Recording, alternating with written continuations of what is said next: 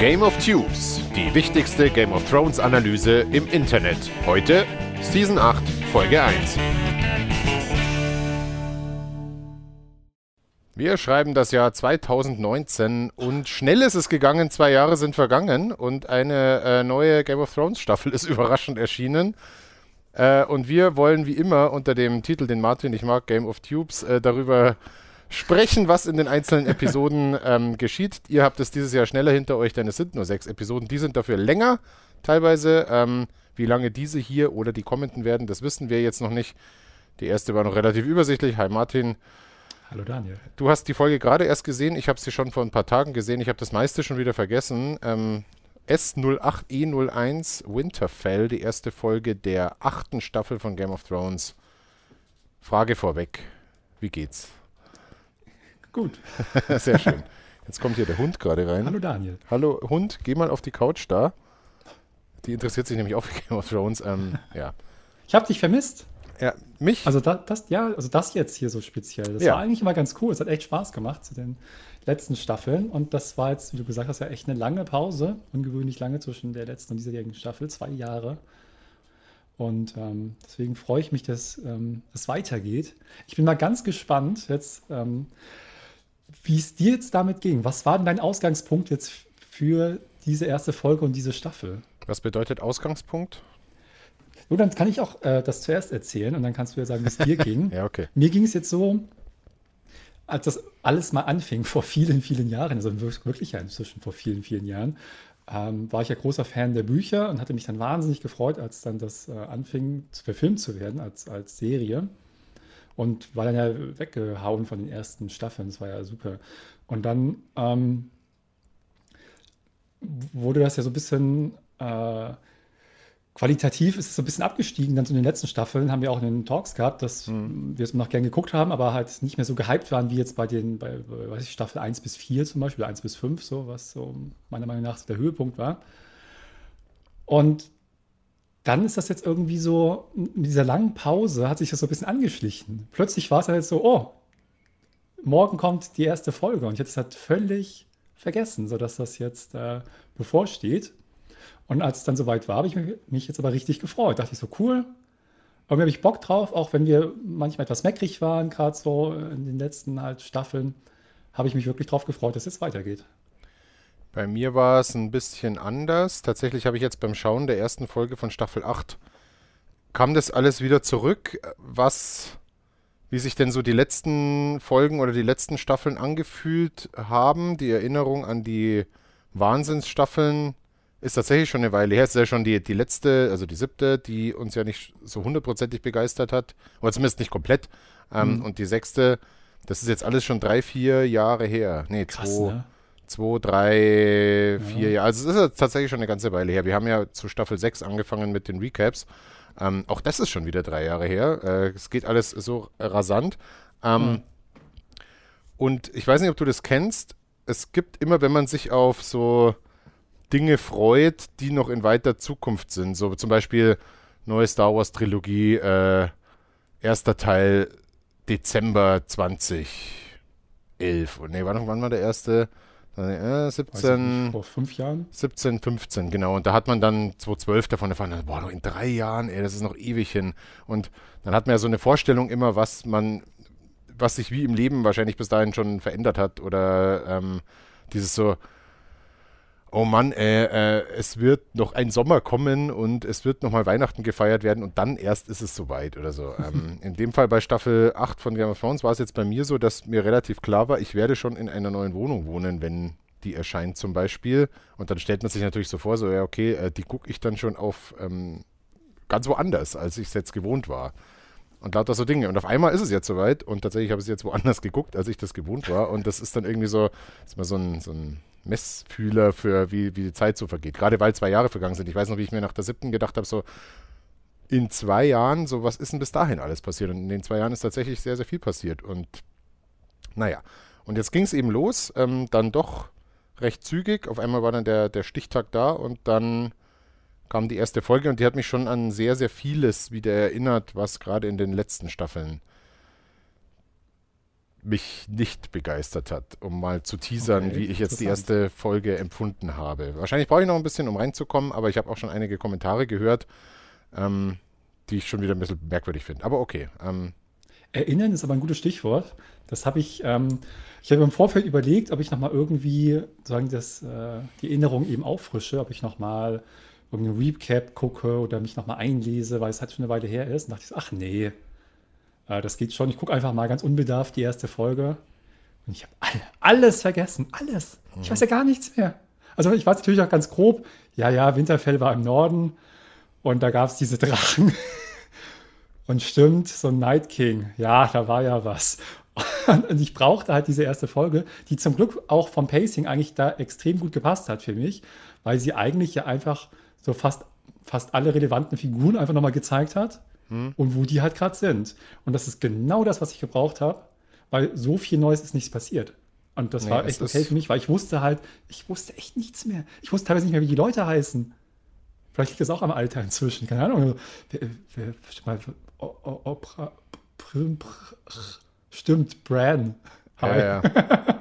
Das war tatsächlich, also es ist jetzt so viel nicht geschehen in der ersten Folge und die Auffrischung, wer ist eigentlich gerade wo und ähm, was ist los, hat auch gut getan, aber dafür, dass es letztlich hauptsächlich nur das war, gut, ein Analytiker wird wahrscheinlich sehr viel mehr drin gesehen haben, ähm, war es dann auch relativ schnell klar, so im Prinzip sind alle in Winterfell außer Cersei und irgendwelche Leute sind noch auf einem Boot und irgendwelche Leute sind noch in irgendeinem Dungeon, aber alles nicht so wichtig. Im Prinzip sind alle in, Dungeons and Dragons. alle in Winterfell äh, und warten darauf, dass der Night King und seine Jungs äh, anklopfen und sagen, wir wären jetzt da. So, also so kam mir das vor. Ja, vielleicht wird das die ganze achte Staffel halt. Das glaube ich nicht, äh, denn ähm, der, der Teaser zu Folge 2, beziehungsweise ich habe mich heute mit einem gesehen. Experten unterhalten, den habe ich auch nicht gesehen, aber die längste Folge der letzten Staffel, ähm, die dritte, die soll 82 Minuten gehen, in der findet wohl die große Schlacht statt. Und das finde ich dann schon wieder geil, denn es ist bestimmt die Schlacht, die Toten gegen alle anderen. Wahrscheinlich. Und das bedeutet, dass wir danach noch drei Folgen haben, wo nur noch nach wo nur noch erzählt wird, was eigentlich nach der letzten Entscheidungsschlacht passiert. Und das gibt mir wieder Hoffnung. Denn, jetzt muss ich mal kurz mein Mikro richten, das nervt ein bisschen. Ähm, ich hatte, also eine so eine Aftermath-Folge gab es ja immer, weil die, die Highlight-Folge, die größte, die die, die, war immer die vorletzte. Ähm, und diesmal ist es sozusagen die längste und aufwendigste, die dritte wahrscheinlich. Und danach gibt es drei Aftermath-Folgen. Und das ist, finde ich, schon mal ganz gut. Allgemein bin ich ehrlich gesagt auch ganz froh, dass es jetzt langsam mal vorbei ist dann. Aber Das okay, gehen wir es doch einfach mal. ähm, Außer, außer, das ist natürlich jetzt, wo ich nicht sofort denken muss, dazu sagt es, dass äh, der Höhepunkt und das äh, Finale, das große Finale fast schon, äh, jetzt in der dritten Folge kommt und dann kommen noch drei Folgen hinterher, muss ich sofort an äh, Herr der Ringe denken, wo Ach so, wir ja. im, im, im World War Z-Stream über- drüber gesprochen haben, wie das Ende ja auch so ein bisschen der Höhepunkt schon da ist beim letzten Film und dann kommen noch mal drei Enden so und Frodo kommt noch mal ins Auenland und dann trifft er noch mal die und dann noch mal das und dann zieht sich das immer ganz schön. Aber Hoffen ich finde, das, das, nicht so mich stört das nie. Ich habe zum Nein, Beispiel nein, bei, bei Star Wars 8 fand ich das super. Da hat so viele Momente gehabt, wo ich dachte, jetzt ist es aber mal vorbei und dann war es natürlich noch lange nicht vorbei und dann kam das noch und das noch und das noch. Den haben wir zusammen im Kino gesehen. Ja, aber was war denn da? The Last Was Jedi. Ja, da gab es dann noch, dann sind sie noch auf den Salzplaneten und dann kam Luke zurück und dann ähm, kam Elliot das Schmunzelmonster. Nein, also es, äh, auf jeden Fall hatte er mehrere Enden nacheinander und ich fand's, ich fand's super. Aber egal, äh, gehen wir zu, zu Folge 1. Die losgeht 1, übrigens ähm, Ja. mit einer Parallele zur allerersten Folge, nämlich What? der Einzug Bisschen. des Königs und seines Trosses oder der Königin und ihres Trosses in Winterfell. Das ist cool gemacht, finde ich. Wie alle Was einmarschieren. ist der Anfang, ganz am Anfang? Ist das nicht da, wo der, wo der Deserteur, also wo sie erst die. Das stimmt, ja, aber Okay. ähm, es, es Ah, geht so eher um das Thema. Ah, okay. der gut. Prolog von der ersten Folge ist ja, wie der, der eine Hans Wurst in, im Norden äh, die White Walker kennenlernt. Aber Genau. es geht ja damit los in der ersten Folge, dass äh, Robert Baratheon und sein Tross in Winterfell einzieht. Das stimmt. Und jetzt ist es äh, die selbst erklärte wahre Königin von, wie heißt das? Westeros. und Essos. Nee, nur Westeros, oder? Westeros. Daenerys kommt mit ihrem Tross in, im Norden an und sagt Hallo. Genau. Ähm, das fand ich schon ganz schön. Mir hat es richtig gefallen. Ich mochte erstmal den Vorspann, da war ich wieder ganz gespannt drauf. Was zeigen sie denn? Da zeigen sie ja die eingerissene Mauer, also diese schöne, wo dann immer das alles aus dem Boden wächst und so. Mhm. Das, das ist ja Anfang an toll. Da haben sie die ganzen Schauplätze nochmal gezeigt. Da habe ich mich nochmal nebenbei gefragt, ob es gibt es eigentlich in echt sowas? Hast du mal gesehen? Oh, hat das bestimmt auch jemand mal nachgebaut, so auf so, einem, so einem so großen Uhrwerk. Tisch, wo auf so einen Knopf drückt und dann kommt alles so ausgefahren. Habe ich noch nicht gesehen. Ich ja, fand ich allerdings, ähm, Sie haben ja das, die ganz, ganze Intro neu gemacht irgendwie, auch mit mehr Innenräumen und man sieht auch die Farbpalette, die sie jetzt für die achte Staffel sich endgültig entschieden haben, nämlich Eisblau und Hellgelb. Also äh, war bei den letzten auch schon, aber diesmal finde ich es noch, also da haben sie in der Palette nochmal mehr nach links und rechts gedreht. Mhm. Äh, ich fand aber, es war ein bisschen so, eine An so ein Angeber-Intro, was dieses noch halbwegs glaubwürdige, subtile aus den vorigen Staffeln wo man ja hauptsächlich die Orte von oben gesehen hat. Und da fliegst du jetzt in die Höhlen rein und dann klappt ja, dies auf und das auf und der Thronsaal und so. Das Komische ist, dass halt alle die ersten sieben Staffeln irgendwie ähnlich waren und das jetzt so nochmal irgendwie so drei Schippen drauflegt. Das wirkt ein bisschen wie wenn du so eine ähm, Blu-ray-Box von der Serie hast und du hast irgendwie sieben Schuber, die alle gleich aussehen und beim achten ist auf einmal dann das Logo unten oder so. Sie, ne, so dieses halt so Mann! Sie haben halt einen, einen Mitarbeiter, der das macht, diese Szenen. Und der hat jetzt zwei Jahre saß der halt rum. ah ja, okay. Das war, dann baue ich aber noch den Thronraum von innen jetzt. Na gut. Ja. Hat er Zeit gehabt.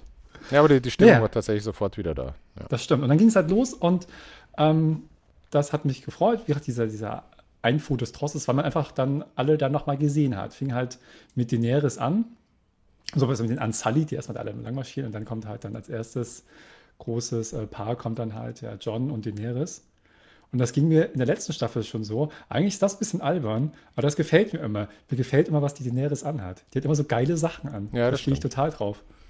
Da hat ja auch so die Kostümdesignerin zwei Jahre Zeit gehabt, das zusammenzuschneidern. Ne? ja, aber das ist halt bei ihr das ist die einzige, wo mir das wirklich auffällt. Alle sonst immer so ein bisschen abgerissen und praktisch und, und je, nach, je, nach, je nach Stand halt dann mehr oder weniger äh, verwohnt schon alles. Aber die hat immer die fancy Sachen an und ich finde es total geil. so einen weißen Fell mit geiler Schulter und mhm. das dann so ein bisschen, weiß ich nicht, denn dann laufen halt so in, in noch in, in den, in den ähm, normalen Sachen rum und die hat halt schon Tier 3 aus dem letzten Dungeon an oder so. Die kann halt richtig angeben. So. Das ja. fand ich immer ganz gut. Ja, sie ist ja auch die Drachenkönigin. Ja, also, also das sieht man dann schon auch. John wirkt ein bisschen bulliger. Es wirkt allgemein ein bisschen so wie das Prinzenpaar vom Karneval in Düsseldorf oder so wie sie da, wie sie da einziehen. Äh, und sie haben sich auch sehr lieb inzwischen. Ähm, das aber das Volk, Volk ist noch skeptisch. Und nicht nur das Volk, sondern auch äh, die Lords des Nordens, die jetzt gerade John zum König gekürt hatten und eigentlich ganz happy waren. Und jetzt kommt er und sagt, nee, sie ist hier die Königin, weil sie uns helfen kann. So, das finden nicht alle gleich gut. Ihre, ihre arrogante Seite wieder durch. Da habe ich mich gefragt, ob ich das. Also sie, sie reitet ja so lang und dann ähm, gucken die alle so ein bisschen böse und skeptisch. Und äh, der John sagt schon so, ja, der hat gesagt, die sind hier so ein bisschen äh, unterkühlt hier im Norden. Und, und dann hört man so die Drachen schreien und die fliegen da rüber und alle Leute so erschrocken, stuben dann so auseinander. Und dann grinst sie halt so in sich rein. Da dachte ich so, so ein bisschen, ein bisschen mies ist sie schon. Da freut sie sich ja, jetzt, ja. dass die Leute sich alle erschrecken und denkst so, aha, ihr habt böse geguckt, ich habe dafür Drachen. Und das kommt ja noch so ein paar Mal. Das geht ja gleich am Anfang los, dass irgendwie alle so ein bisschen so sehr zurückhaltend und skeptisch und so gleich mal so Seitenhiebe austeilen, egal wer mit wem redet. Mhm. Und das fand ich schon ein bisschen schade. Das, ich greife noch einmal kurz vor. Dann bestimmt nach so sieben, acht, neun Minuten trifft dann John auf Aya. Richtig. Und das sind die ersten beiden, die sich mal richtig freuen, dass sie sich sehen. Und dachte mhm. ich so, das fand ich, da war ich gleich glücklich. Ich dachte, die freuen sich mal. Die haben sich jetzt jahrelang nicht gesehen. Ewig viel passiert. Die fallen sich in die Arme und freuen sich. Auch da gibt es so ein paar neckische Sprüche, aber das ist alles noch nett. Aber vorher äh, John mit Bran und John auch mit Sansa und äh, Sansa mit äh, Daenerys und der mit dem und, und Tyrion mit dem anderen. Alle immer so, alle gerade jahrelang nicht gesehen, aber sich erstmal ein reinwürgen gegenseitig. Das ist halt so, wenn man sich auch im ja. Freundeskreis länger nicht gesehen hat, ähm, man ist sich halt auch nicht mehr ganz so wie früher. Und da muss man sich erst wieder annähern und dann gibt es so Neiddebatten. So, du hast zum Beispiel Weiß auch nicht, du hast vielleicht einen neuen Sattel und der andere hat halt zwei Drachen. So, und dann so, ah, hi. super und so, naja. Ja, ist ja auch Das- viel passiert. Also es gibt ja auch Grund, warum Ja, die skeptisch sind. So ist es nicht. Aber ich dachte halt echt schon gerade so, ey, der John, der kommt jetzt wieder, jetzt freut euch doch mal. Also, nee, nee, naja. Naja, ja, vor allem, er bringt halt eine neue Herrscherin mit und ausgerechnet die äh, Gut, die kommen nicht so gut an. aus, aus einer Familie, die jetzt allgemein nicht so gut ankommt. Das Und einfach so alles hinschmeißen und sagen, ja, nur weil die zwei Drachen hat und eine Armee von ähm, Eunuchen, sind die alle Eunuchen schon, oder? Die Unsullied, ja. Ja. Und wen hat sie noch dabei? Ist ja alles dabei. Also sie hat Die natürlich dann- Dothraki also, hat sie auch noch dabei, ja, genau. Sie hat Dothraki dabei, sie hat natürlich die ganz Unsullied dabei und dann im Gepäck alle möglichen Leute. Den äh, Lord Friendzone, den man da ein paar Mal sieht. Dann, das kommt das später auch noch mal, da musste ich wieder so lachen. Ähm, dann hat sie hier den Hound dabei, der auch nicht so gut, äh, ne?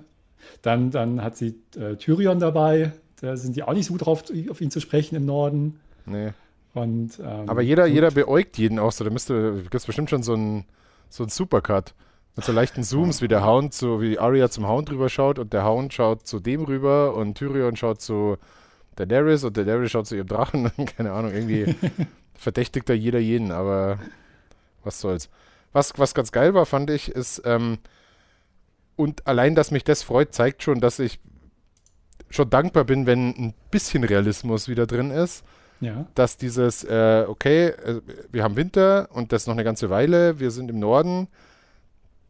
Also wir sind jetzt nicht irgendwie im Land, wo Milch und Honig fließen und es kommen durchaus Zweifel auf, ob eine Unsullied-Armee und mehrere Dothraki-Armeen, also ungefähr alle Dothraki überhaupt und zwei Drachen und alle Standardarmeen des Nordens von den, von den Lords da, ob es da genug zu essen gibt für alle. So, da Vielleicht ist das auch der Grund, warum der Kampf dann schon in der dritten Folge kommt, weil bis zur vierten hätten die alle nichts zu essen. Stimmt, da gehabt. hätten die ja nichts mehr zu essen gehabt und dann hätten die dieses aufs Schlachtfeld geschleppt und wahrscheinlich hätte irgendwo einer ein McDonalds aufgemacht und alle hätten die Waffen niedergelegt.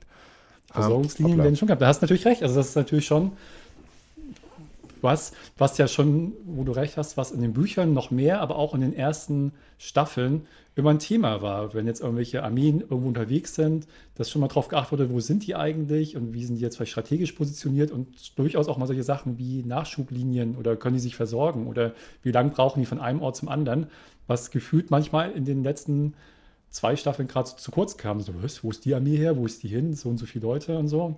Und das ist schon cool, dass das mal angesprochen wird, das stimmt. Ja, zumal das ja noch ein bisschen so auf realistischen Krieg hindeutet, egal ob es jetzt Eisdrachen gibt oder so. Aber ähm, oft war ja Versorgung von Armeen der Knackpunkt bei Kriegsführung. Frag mal Napoleon. Ja, frag mal äh, ungefähr alle Heerführer im Dreißigjährigen Krieg, wo es irgendwann, nachdem letztlich entschieden war, dass es nichts mehr zu entscheiden gibt, es nur noch darum ging, dass Armeen, die, also die Armeen haben nur noch gegen das Volk gekämpft, um denen halt noch die letzten, das letzte bisschen Essen rauszupressen und so. Insofern, Mal schauen, wie viel überhaupt jetzt einen Kampf gegen den Night King überstehen. Aber das ist ja noch ein bisschen hin. Ich fände es ganz cool eigentlich, wenn, wenn sämtliche Art von äh, Kriegsführung und so, wenn das ähm, auch in der Serie dann letztlich auf ökonomische Dinge ähm, sich zurückführen lässt. Also dass es nicht unbedingt, wobei der, da ist halt der Gegner mit der Night King Armee äh, ein blöder Gegner, weil die brauchen halt nix. Die sind im Vorteil. Ja. Da musste ich dran denken, das habe ich früher, das habe ich erst später schätzen gelernt, dass das eigentlich ein interessanter Teil ist. Ich habe früher gern Panzergeneral gespielt, so mit Mhm. zwölf oder so. Also diese Hardcore-Strategiespiele. Aber was ich immer ausgemacht habe, waren die Versorgungslinien und die ganze, Mhm. Ähm, dieser Aspekt, die Logistik, weil ich das mal nervig fand. Ich wollte immer mit den Panzern rumfahren und vorne halt an der Front und gucken, wer auf wen schießt. Aber eigentlich ist es ja total spannend, weil das gerade erst dann noch ähm, andere Aspekte halt mit äh, spannend macht. Ja. Mal gucken, wie, gucken, wie das jetzt eine Rolle spielt. Ich glaube nicht, dass das jetzt so übermäßig jetzt irgendwie. Aber äh, dass es mal angesprochen wird, immerhin, ist ganz nett. Auch wenn ich eher das Gefühl hatte, dass sie es nur anspricht, um halt äh, ein bisschen meckrig zu sein, weil sie wollte natürlich da das ähm, bisschen. Sie wollte halt äh, klar machen, warum sie skeptisch ist, unter anderem. Ja, man sieht natürlich später auch, dass die Drachen äh, jetzt nicht Schmalhans Küchenmeister sein lassen, sondern dass die dann auch wieder sich gerne bedienen bei der, äh, beim Vieh der Bevölkerung und was die natürlich nicht so gut finden. Und so ein Drache braucht halt ein bisschen. Auch da war wieder die Daenerys so. Ich denke mal, die kann doch auch mal ein bisschen diplomatischer sein, die gute Frau. So, sie, sie, sie spricht das ja auch an bei John, dass, dass sie natürlich Sansa ist von Anfang an sehr reserviert, sagen wir mal.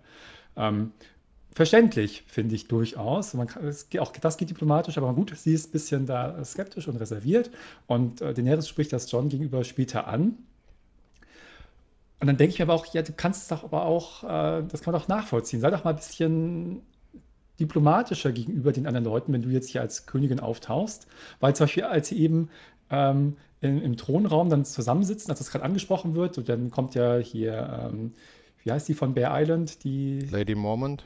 Genau, Lady Mormont, die jetzt ja nochmal anspricht, dass sie ja eigentlich den John als König gewählt haben und was soll das denn jetzt alles? Und dann rechtfertigt ihr das bisschen, dass sie eben die Hilfe brauchen, dass sie halt zusammenkämpfen. Dass, äh, Ein bisschen wie wenn man die SPD wählt, ne? Und dann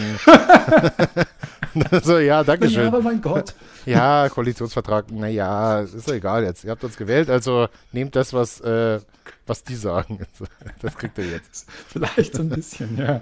Uh, auf jeden Fall ähm, ähm, rechtfertigt er es ein bisschen und dann kommt der Sansa mit dieser, dass sie nicht damit gerechnet hat, dass so viele Leute kommen und dass sie vielleicht nicht genug äh, äh, Versorgung oder Vorräte hat für die ganzen Leute und meint sie auch so, was, was fressen Drachen überhaupt? Und dann der ist dafür so, na, worauf sie Bock haben.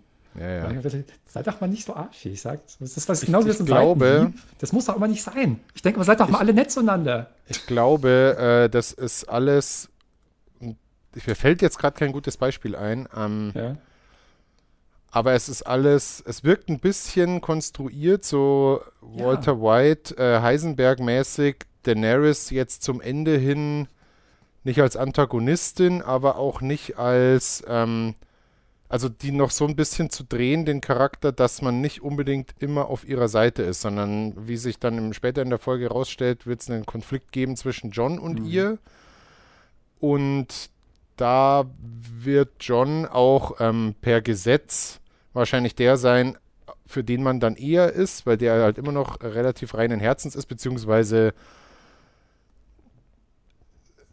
nachvollziehbar so tickt und eigentlich schon immer was Gutes im Schilde führt. Äh, und bei ihr macht man es jetzt, glaube ich, schon ein bisschen so, dass es, dass man als Zuschauer dann auch irgendwann verstehen wird, wenn sie mal, ähm, also wenn quasi die, die Machtgier dann mit ihr durchgeht. Sie machen sie halt so ein bisschen bitchig, finde ich, und das nervt. Auf so eine unnötige ja. Art und Weise. Ich finde, sie machen sie so ein bisschen zickig halt. Also auf so, auf so eine kleinliche Art und Weise. Ich weiß nicht, ich habe halt echt nicht mehr so die Entwicklung jetzt im Kopf. Vielleicht ähm, ist das alles schon so angelegt, aber sie wirkt auf mich immer so ein bisschen zickig. Mhm. Und vielleicht hast du recht, das soll halt nerven und so ein bisschen nervt es auch, aber ich finde es irgendwie unnötig. Ich denke mal so, jetzt mach das doch, was soll das? Hört doch mal auf. ja. Zumal halt ja eigentlich ihr Umfeld auch immer obersuper ist. So, der ja. ja der, der Lord Friendzone, der hat seine Strafe schon gekriegt, wurde auch schön geheilt, alles gut. Äh, Miss Sunday und Grey Worm sind sowieso immer super. Äh, also da ist auch nicht so viel Grauzone, sondern ähm, die sind halt alle eigentlich alle cool drauf. Und ja. War auch ganz gut, dass man so viele mal gesehen hat, auch viele nur ganz kurz. Zum Beispiel Miss Sunday und Grey Worm hatten jetzt keinen Dialog, die hat man nur kurz gesehen. Ah ja, die sind auch noch dabei. Und die Litanei an Leuten, ähm, die noch drin sind und irgendwo dann auch wahrscheinlich irgendwann mal entbehrlich sind, die ist schon noch enorm. Also man sieht da in mehreren Cuts zum Beispiel, äh, sieht man äh, Brienne von Tart rumstehen, die auch nichts sagt, aber man denkt sich, ah ja, die gibt es auch noch. Ähm, wie heißt der? Ich vergesse immer den Namen. Den, ja. Der Vogelmann. Der Vogelmann? Der mit den Vögelchen, der Oberspion. Ach so, von, von, von, von Cersei ist das. Nein, nein, nein, nein ach, hier. Varys. Ja, Lord Varys, genau. Ähm, zum Beispiel und, und, und. Bei Vogelmann habe ich jetzt gerade an die Meister, weil die ja mit den Raben, aber du meinst, nee, nee, nee, nee aber ja, also das sind alles Leute, die werden noch irgendeine Rolle spielen, aber es, es, wird dann langsam auch losgehen, dass die alle. Ja, wird Davos noch mal kurz gezeigt, hat ja. nicht gesagt. Also alle, ich fand das total nett. Das war, wirklich, das war wirklich schön, muss ich sagen. Ich mich so gefreut, ja. jeden Einzelnen einfach nochmal zu sehen, manchmal kurz, manchmal sagen sie ein paar Sätze. Das, das, war, das war toll. Ja. Wie ging es denn dann weiter? Also alle sind in Winterfell angekommen und es werden so die üblichen Nicklichkeiten ausgetauscht. äh, was ich auch nett fand, ist, das war, ähm, hatte ich auch irgendwie komplett vergessen, als Tyrion dann zu Sansa an den Balkon tritt und dann unterhalten die sich. Und denkt man noch so, was haben die nochmal? Was, was hatten die nochmal? Ach so, die waren ja verheiratet, ne? Stimmt, da, war ja was. da war ja was. Die waren ja verheiratet, aber war ja auch, also die äh, haben jetzt auch keinen Grudge. Also, ne? Ja, eigentlich sollten sie ja auch nicht so richtig. Sie sprechen es kurz an, weil der weil Tyrion ist natürlich war ganz schön in einer schlechten Situation, weil direkt nach der Hochzeit, wo äh, Joffrey umgebracht wurde, ist Sansa abgehauen, womit natürlich total der Verdacht sofort mhm. auf sie gefallen ist und er dann damit reingerutscht ist. Also das er, spricht er auch an, fand er nicht so gut. Ja, sie hatte aber auch das Gift um den Hals, insofern. Ja. Nur weil sie es nicht wusste. Ja, gut, aber deswegen. Aber er stand halt dann schlecht da, ne? Ja, ja also, das stimmt. hat er ein bisschen, äh, bisschen Probleme mitgebracht für ihn. Und ähm, ansonsten war er ja eigentlich immer relativ fair zu ihr. Er war ja einer der wenigen, die sie, die sie gut behandelt hat, gerade in der Zeit, als sie ja dann, als die ganze Geschichte noch äh, in King's Landing, als da die Lannisters nach oben auf waren und alle arschig gerade zu ihr waren, die Cersei vorneweg und Joffrey und so weiter, war ja er derjenige, der sie immer beschützt hat eigentlich. Mhm. So, und von daher gibt es auch nicht so viel Grund eigentlich für sie jetzt auf ihn irgendwie aggro zu sein, aber war sie natürlich trotzdem, wie das halt so ist, sind halt alle schlecht drauf. Ist auch im Winter, wenn du jetzt seit Monaten keine Sonne mehr abbekommen hast und so, dann Wintertipp, da wird man auch schlecht drauf. Aber stimmt, die haben sie dann auch nochmal gesehen und die hatten sich eben seit Joffreys Hochzeit nicht mehr gesehen. Ich finde allgemein ähm, auch jetzt viele Grauzonen zwischen den Leuten, die haben sich jetzt mittlerweile so ein bisschen egalisiert und es sind tatsächlich fast alle jetzt sozusagen durchweg gut. Da ist nicht mehr so viel, ja. also nicht durchweg gut, aber das, da ist jetzt nicht mehr so viel Zweifel drin. Also bei Littlefinger, der war zum Beispiel immer noch einer, der oft auch mit den Guten paktiert hat, natürlich zu seinem eigenen Nutzen, aber der halt auch oft denen irgendwo geholfen hat, wenn auch aus anderen Beweggründen. Aber jetzt ist es schon echt dünn geworden zu sagen, A, ihr, also die, die böse sind, sind super böse und es gibt die, noch die eine Fraktion in King's Landing, ne? Ja, aber es die so gibt... ein bisschen ihr eigenes Ding wahrscheinlich macht. Äh, wer denn? Der Cersei. Der Cersei und so, ja, aber Cersei ist natürlich immer noch super böse, was total klar ist. Naja, sie ist mittelböse. also super ja, böse ist Cersei der Night King. Ist, nein, ja, ich glaube, der Night King, ehrlich gesagt, hat. Das ist eigentlich ein netter.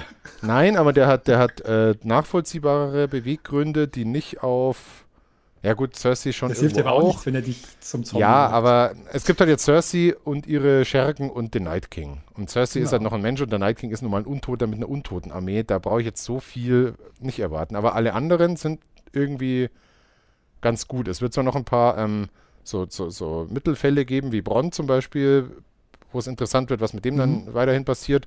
Aber ich finde, es ist schon sehr gewichtet gerade. Ähm, aber ja, egal. Ich greife ein bisschen vor immer. Wie, wie geht es denn mit den Szenen? Ja, ist ja auch, kann man ja. ja.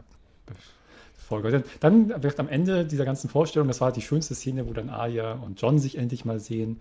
Das fand ich mal ganz toll, das hat, hat mir gefallen. Das kam erst nach, ich habe gerade noch mal ähm, ein paar Szenen aufgeschrieben, das war nach 15 Minuten erst. Da habe ich mich endlich gefreut. Und dann ist tatsächlich dieser Teil erstmal nach 15 Minuten so in Winterfell abgeschlossen. Und es gibt halt den ersten Cut nach äh, King's Landing, wo dann, wo, wo, ich das genau meinte. Deswegen, ich dachte, mit super böse meinst du halt eben den Night King. Und weil nominell hat sich ja Cersei dazu äh, verpflichtet, jetzt gegen den Night King mitzukämpfen. Ja, aber äh, das wird nicht mal lange offen gelassen. ja, genau, das, das, ist das Erste, was sie äh, sagt, weil da kommt ja. ihr Meister und sagt so, ja, schlechte Nachrichten, der Night King hat jetzt, jetzt im Norden tatsächlich eingefallen und grinst ja. sie natürlich in sich kann nicht so geil. Sag, ja. sagt ja auch, gut, also, also es wird, es wird sicher interessant, ähm, wie sie das machen wird, ob sie warten wird, bis der Night King alle oben hingeschlachtet hat und dann noch mit den Lannisters dazukommt oder einfach gar nicht dazukommt, sondern das nur versprochen hat ähm, oder zu spät kommt oder von mir aus dann im letzten Moment umdreht und den eigenen vermeintlichen Verbündeten in den Rücken fällt oder so, ist ja alles möglich, aber dieses, wobei eigentlich war es klar, deswegen kann man es auch da jetzt schon sagen. Natürlich, ja, natürlich hat sie nicht vor, allen anderen zu helfen. So. Nee, sie will halt ihr eigenes Ding machen. Sie will halt an der Macht bleiben und ihr, ihr Kind äh, möglichst dann zum nächsten König ja. befördern irgendwie. Naja, sie wird wahrscheinlich, also wenn sie klug ist zumindest, wird sie halt sich schon auf den Weg machen, weil der Idealzustand ist ja für sie eigentlich, dass der Night King schon besiegt wird, weil der, mit dem lässt sich schlecht verhandeln dass man sagt, so bleib du mal im Norden, ich bleibe hier im Süden. Das wird wahrscheinlich schwierig, äh, kann man ja nicht abschätzen, wie das äh, funktioniert. Aber der Idealzustand ist ja für sie eigentlich, dass der Night King besiegt wird, aber sich praktisch dabei der Norden komplett aufreibt. Hm. Und dass dann eigentlich nichts mehr übrig bleibt von der Nordarmee und den Verbündeten und Daenerys, sondern dass die halt so als ungefähr gleich starke Kräfte sich fast auslöschen beide und sie dann halt übrig bleibt mit ihrer Armee. Und dafür müsste sie sinnvollerweise ja im Norden sein, um praktisch das Zünglein an der Waage zu sein, dass sie genau mhm. ähm, so in den Kampf eingreift, dass eben der Night King noch besiegt wird, aber nicht so sehr, dass dann halt so viele von den anderen äh, übrig bleiben. Was und hat sie denn noch für äh, Asse im Ärmel? Sie hat die Golden Company mhm. bekommen. Sie hat Eurons Flotte, wo, kommen auch gleich noch zu. Die Golden Company übrigens, wie viel sind das? 20.000 Söldner. Ich glaube. Die, die, wurden, fand ich, ein bisschen lame einsortiert. Also der, der Anführer von denen, der sah ein bisschen aus wie der generische Königssohn, Ritter, Held in so ein einem X, genau, X, x-beliebigen MMO.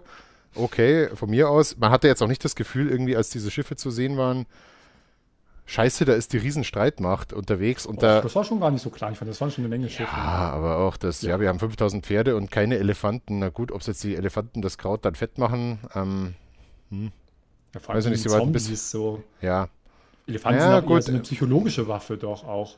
Das ist ja schon was man Aber nicht gegen hat. Zombies, also. Ja, manche eben, deswegen. Ja.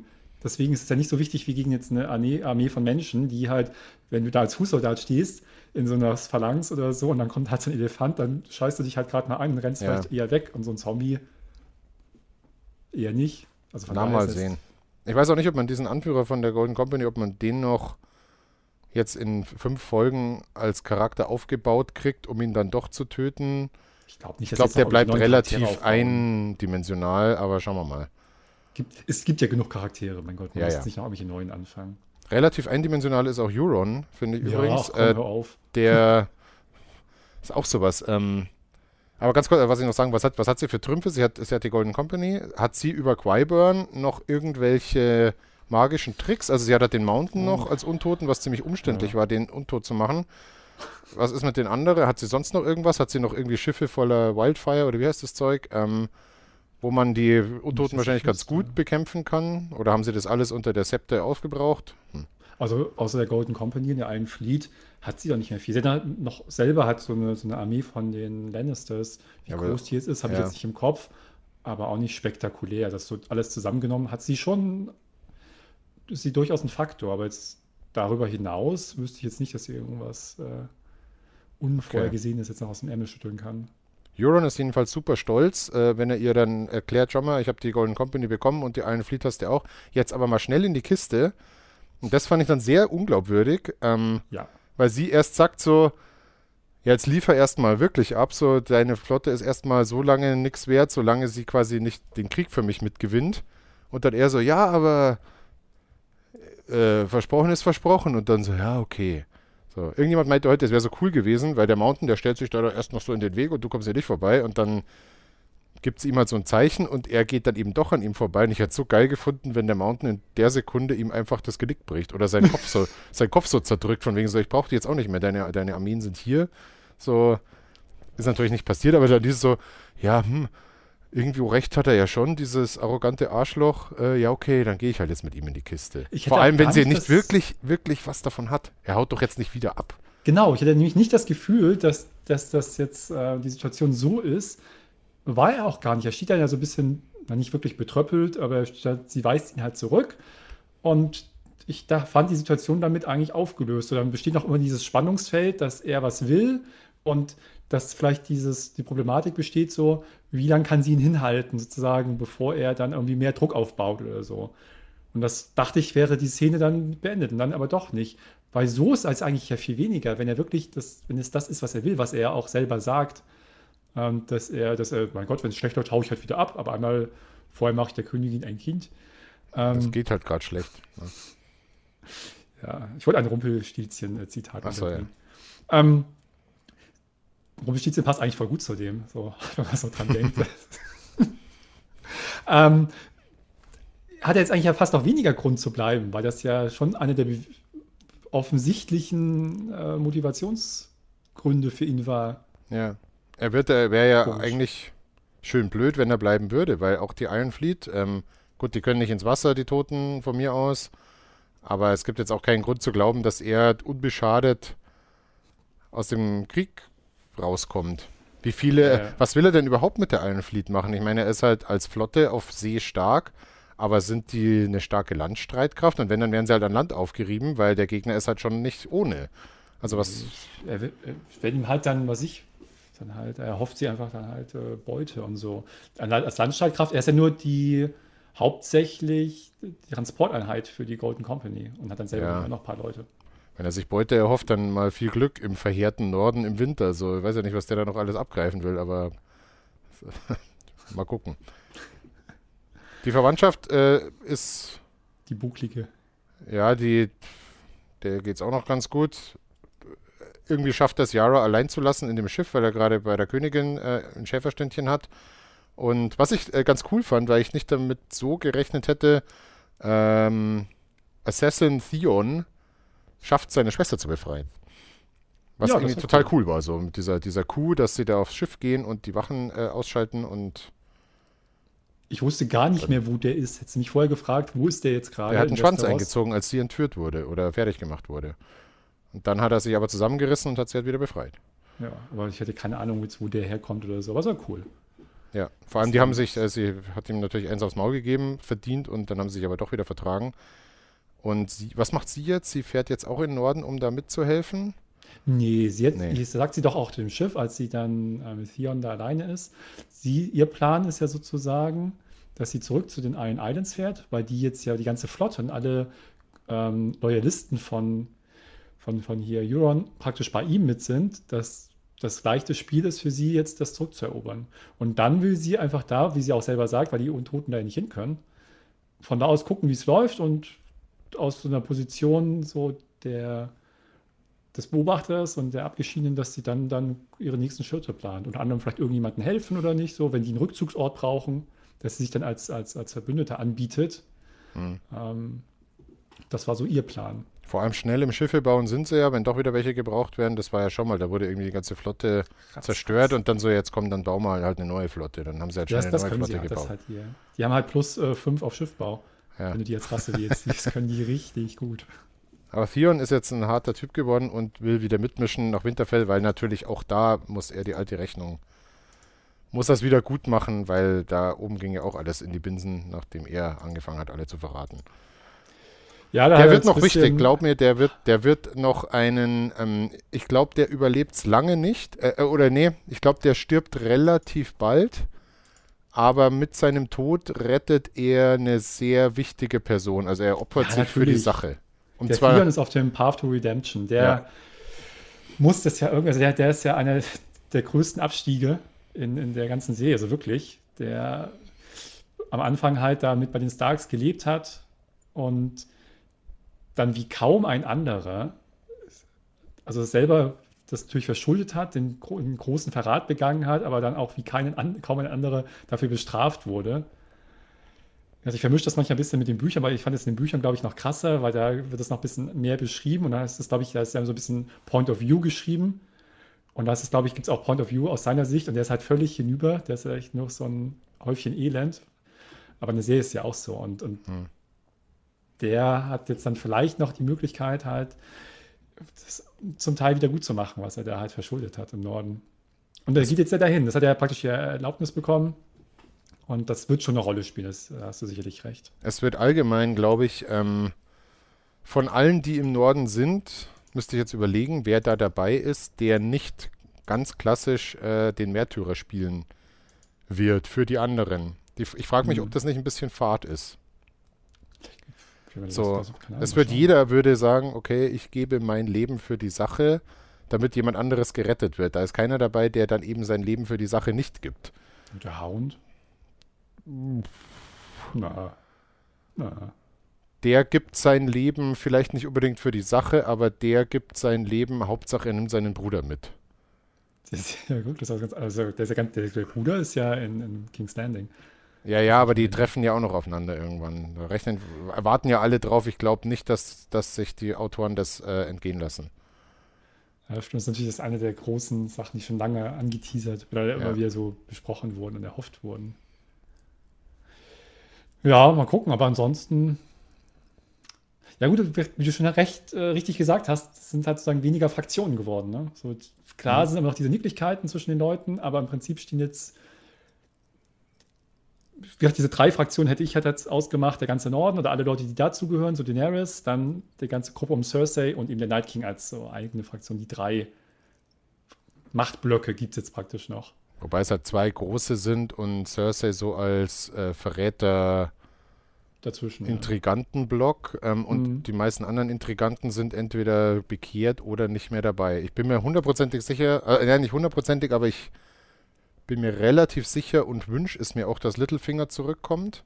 Auch wenn ich dieses von den Toten auferstehen irgendwie blöd finde. Als Zombie oder was? Aber nee. Oder ähm, einfach so, weil er dann doch in, in, die, in die Nacht gegangen ist, in die weiße Nacht, aber dann überlebt hat. Oder? Nee, äh, ich bin mir ziemlich sicher, weil ich habe auch irgendwas gelesen, dass es da schon so eine Andeutung gab, dass äh, es nicht Littlefinger war, der umgebracht wurde, sondern dass es einer von den Niemanden aus Bravos, war das Bravos?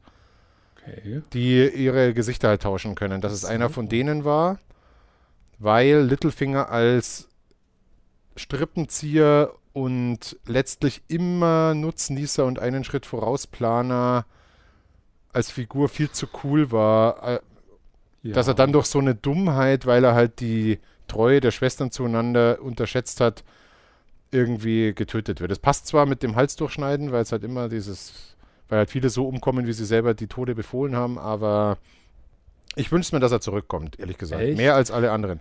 Ich wünsche ich mir mehr, als ich damals das John zurückkehr gewünscht hätte. Das würde das irgendwie entwerten halt. Findest find du? Ich, ich ja, finde, der müsste, ich weiß nicht. Aber okay, wenn nicht, dann halt nicht, aber ich fände es eigentlich ganz cool. Oder aber ich würde mir was wünschen. Was soll der noch intrigieren? Das, das ist ein bisschen das, finde ich jetzt nicht schlimm, weil es geht halt nur mit dem Ende hinzu und dann gibt es halt ähm, irgendwann diese große Schlacht. Was gibt es denn da noch zu intrigieren? Es ist ja relativ schwarz-weiß jetzt. Die Sache, es geht nicht mehr darum, ja, hier äh, zwei Quadratmeter mehr für mein Bundesland oder hier den einen dort mag ich nicht so und hier die spiele ich gegeneinander aus. Weil wenn der Night King vor der Tür steht, dann ist irgendwann dann auch mal Schluss mit Intrige. Da musst du halt jetzt auch und so, so, funktioniert das im Moment ja auch, habe ich das Gefühl. So entwickelt sich die Dynamik. Und ich finde das aber auch okay, weil wenn jetzt der Wahres irgendwie noch in der Hinterhand was plant plötzlich und der Littlefinger zurückkommt und das ist auch jetzt, das ist ja wirklich so, wo man sagt so, hey, das lassen wir jetzt mal bleiben, weil wenn wir nicht mhm. vernünftig zusammenarbeiten, sind wir halt eh alle tot. Da brauchst du nicht jetzt an so einen Quatsch noch denken. Dann ist es ja, aber dann ähm, ist, finde ich, eine der großen Stärken der Serie sehr früh, oder nicht sehr früh, Was aber. sehr früh ist jetzt die achte Staffel. Ja, aber ähm, zugunsten halt einer epischen Entscheidungsschlacht und vielen Toten irgendwie, naja, ich weiß nicht. Ich fand halt dieses politische Intrigieren immer cooler. Ich, ich hoffe, dass es am Ende da zumindest noch einige Winkelzüge gibt, die einen sehr überraschen. Und wenn dann ja. Littlefinger dann die Rolle spielt, umso besser. Gibt ja Event, oder wie es aussieht, ja noch drei Folgen danach, wo das vielleicht eine Rolle ja. spielt, dann sozusagen die, die Nachordnung, Nachkriegsordnung. Melisandre haben wir auch nicht gesehen. Wer weiß, was die noch auf, äh, auf Lager Stimmt. hat an, an Tricks. Die kommt bestimmt auch nochmal. Ähm, ja, der Night King hat jetzt weniger eine Rolle gespielt in der Folge. Man weiß auch gar nicht, wo die Armee der Toten ist. Also die sind irgendwo zwischen der Mauer und Winterfell vermutlich. Mhm. Was die da gerade anrichten, weiß man nicht. Aber sie in irgendeinem Dungeon, ich habe keine Ahnung, wo das gewesen sein soll, haben zumindest der Beric Dondarrion und Tormund und der andere mit dem Bart, der auch bei der Night's Watch war, haben zumindest mit einem guten Schockeffekt gesehen, dass der Night King schon seine Menetikel hinterlässt. Also erstmal war es cool, cool, den Tormund ja. zu sehen. Da habe ich mich voll gefreut, weil das so ein cooler Typ ist. Das ist so ein geiler Charakter, den mag ich echt gerne. Und äh, das war schön, den zu sehen. Und den Barrick Dondarrion mag ich eigentlich auch ganz gerne. Das war alles ganz cool. Da musste ich irgendwie an Metal Gear denken, an Metal Gear Solid. Der sieht so langsam so richtig so aus. Mhm. Ich finde, der schaut ein bisschen aus wie Alex Beck, äh, nur mit einer Augenklappe. Die Mischung aus Metal Gear. auch äh, genauso oft wieder auferstanden. Alex Aber, Beck ja. auf dem Metal Gear Solid Cover so ungefähr. Ja, genau. Stimmt. Ja, das so, war eigentlich ganz cool. Beck. Und ja, das, das habe ich auch nicht, ich habe überhaupt nicht geschnallt, wo das ist. Es hat irgendein, keine Ahnung, von der Night's Watch oder keine Ahnung, von irgendeiner Burg, wo sie da unterwegs waren. Und das war doch der kleine Lord Amber, der auch am Anfang in der ersten, in den ersten Blog doch da ein paar Sachen gesagt hat, oder? Mhm. Ja, das war ganz schön fies, der kleine Lord Amber, der in die Wand genagelt war mit äh, Körperteilen rechts und links und vom Night King anscheinend da zurückgelassen wurde, so als kleine Nachricht. Mhm. Macht der Night King sowas? Anscheinend schon. Ich dachte, der wäre so ein bisschen Angeblich. mehr äh, so down to business, also jetzt so nicht so sowas. Das ist einfach nur so sehr straight. das Land erobert und alle umbringt und nicht dann nicht noch Mühe macht hier mit dem äh, satanischen äh, Wandritualen, um die Leute zu beeindrucken. Soweit ich weiß, aber das habe ich auch nur gelesen, hat der schon in der allerersten Folge, also im Prolog hinter der Mauer, ist dieses Symbol aus Körperteilen auch schon mal zu sehen. Das ist halt dem sein Ding so. Also ah, okay. andere machen, basteln halt irgendwie Origami und der macht halt das. Das wie in CSGO, so ein, so ein, so ein Spray-Tag. Genau, ja. War auch nicht billig. Also hat er, hat er, lange für grinden müssen. So. dann, hat er auch genug Zeit. Aber die Frage ist dann daran wieder, der Night King, na gut, da schickt dann irgendwie ein paar Leute vor. Ich stelle mir es halt so vor, eigentlich, dass der Night King jetzt ja da mit seiner Armee und Eisdrachen so vorrückt, wie so eine Naturgewalt, unaufhaltsam fast. Wie, wo sind die denn dann jetzt? Das verstehe ich halt nicht. Wo ist diese Burg? Und war der Night King, hat er irgendwie eine Vorhut geschickt? Also ist er dann, wahrscheinlich schon, er ist wahrscheinlich dann doch sozusagen konventioneller als Armee, als ich gedacht habe. Ich dachte, es hat einfach wirklich so, hier, ich habe so und so viele Eiszombies und alles und wir überfluten das dann wie eine Flutwelle wirklich ohne jetzt so Finesse. Aber das wirkt ja so, der Lord Amber ist ein Verbündeter von den Starks jetzt und der ist irgendwie wieder anscheinend wieder ja von dem Treffen zurück zu seinen, zu seinen, zu, zu seinem, zu seinem äh, Volk, zu seinem, zu seinem, seinem, was das auch immer, Stamm, wie auch immer man das jetzt nennt, keine Ahnung, um, um die jetzt zurückzuholen, weil er braucht, sagt er irgendwie noch, dass er noch Wagen braucht oder irgend sowas. So. Also geht es ja immer noch darum für den Norden, dass sie ihre Kräfte zusammenziehen und immer noch so um Verbündete ähm, werben. Da gibt es ja auch ein paar Absagen, das wurde auch thematisiert. Und dann, dann ist es ja irgendwie so, dass der schon so, weiß ich nicht, Sabotageeinheiten vorne wegschickt, die dann so das unterminieren und auch irgendwie mal Leute umbringen und äh, so. Ja, aber die, um, um, dann halt die Leute zu erschrecken, weil die noch nicht genug Angst vor der Untotenarmee haben. Das ist schon ein bisschen komisch. Vor allem, die müssen ja recht unauffällig gewesen sein, weil wenn diese Armee mit ihrer reinen Man Manpower jetzt diese Burg oder die Gegend, wo die Burg ist und wo der Lord Amber vielleicht auch zu Hause ist, so überrannt haben, wie es die Night King Armee wahrscheinlich machen würde, dann würden, mhm. dann würde ich als kleiner Trupp, auch selbst wenn ich Tormund, Beric Dondarrion und äh, den Hulk noch dabei hätte, dann wäre ich da trotzdem ein bisschen vorsichtig in der Gegend. Und, ja, und so haben sie jetzt extra so, ne? jetzt lass uns mal in irgendeine so Burg so ein Symbol dahin machen, damit die, die da kommen, aber mal richtig erschrecken und sich denken, uiuiui, der Night King, da jetzt aber Vorsicht und zurücktreten. Also ich weiß nicht. Das war halt, das, das war halt als Effekt meine. in der Serie ganz cool und das auch ein guter Schocker. Cool. Aber ähm, würde der Night King sowas machen? Das ist genau das, was ich gefragt habe. Was ich meine ich ja. Ich dachte halt einfach, was der rückt straight vor in geschlossener Linie und alles, was in den Weg kommt, walzt er halt platt. Mhm. Weil das ist, der ist halt auch sehr, sehr, sehr mächtig. Der hat ja ordentlich was dabei. Und das wundert mich halt, dass er solche ähm, ja, so Sabotageaktionen hinter den feindlichen Linien ja eigentlich noch macht, wo dann für die Frontlinie noch gar nicht ist, offensichtlich, weil sonst wären da ja alles voller Eiszombies und so weiter. Ist es ja offensichtlich nicht. Also es ist praktisch noch im Feindesgebiet, also schickt er schon so Einheiten vor, die das dann so machen. Hätte ich ihm halt nicht zugetraut. Ist anscheinend so. Mal gucken, wie das jetzt in den nächsten Folgen noch zu sehen ist, weil dann wird das ja noch mal irgendwie ein paar Mal passieren, denke ich, wenn er sowas, wenn das zu seiner ganzen Taktik und Strategie gehört.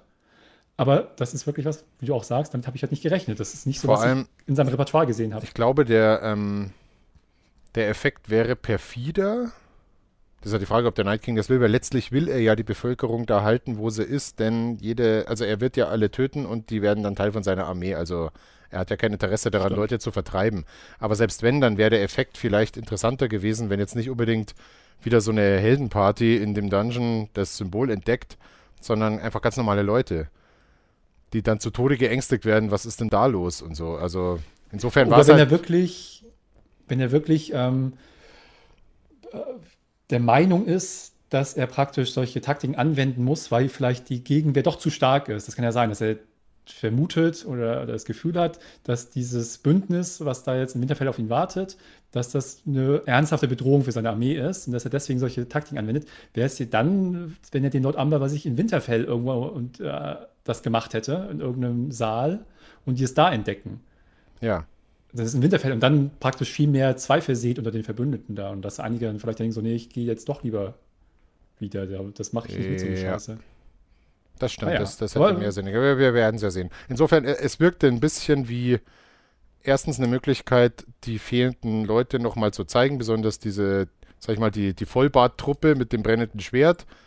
Was ja, geile irgendwie, ja, ja, was ganz cool ist. die so und geil. dieses, dass du als Zuschauer halt nochmal so ein bisschen so einen Schocker kriegst und merkst, oh scheiße, der Night King meint es wirklich ernst, da ist halt eine, das ist jetzt kein Hamperer, sondern, ähm, ne? Ich fand es auch gut, dass man die Armee und ihn gar nicht gesehen hat, die ganze Folge lang nicht, weil Ja, das das, äh, da schwebt halt diese Bedrohung und alle bereiten sich darauf vor, aber du weißt eigentlich gar nicht, in welchem Zustand die sind und was jetzt gerade als nächstes passiert. Das wissen wir dann in der übernächsten Folge spätestens, aber Ich denke, in der Ähm, Zeit wird man schon ordentlich was sehen davon. Ja. Als Vorbereiter. naja. Ähm, haben wir noch was vergessen? Ja, ja, da kommen noch so ein paar, also das von den großen Sachen nicht, aber von den Kleinigkeiten.